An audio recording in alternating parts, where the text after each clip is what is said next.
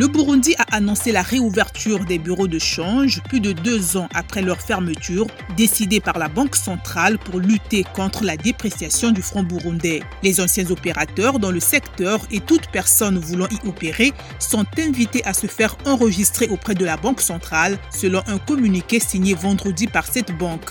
En 2020, Bujumbura avait pris une série de mesures pour contrôler les devises étrangères en circulation en sanctionnant notamment tous les bureaux de change qui ne respectaient pas la réglementation en vigueur, leur imposant de limiter à 15% leur marge sur les opérations. La Guinée-Bissau reçoit l'aide de la BAD pour développer ses infrastructures énergétiques et de transport entre 2022 et 2026 afin de favoriser la transformation des produits agricoles et poser les bases d'une croissance inclusive, résiliente et durable. Cela induit les initiatives entrepreneuriales à même de créer davantage d'emplois.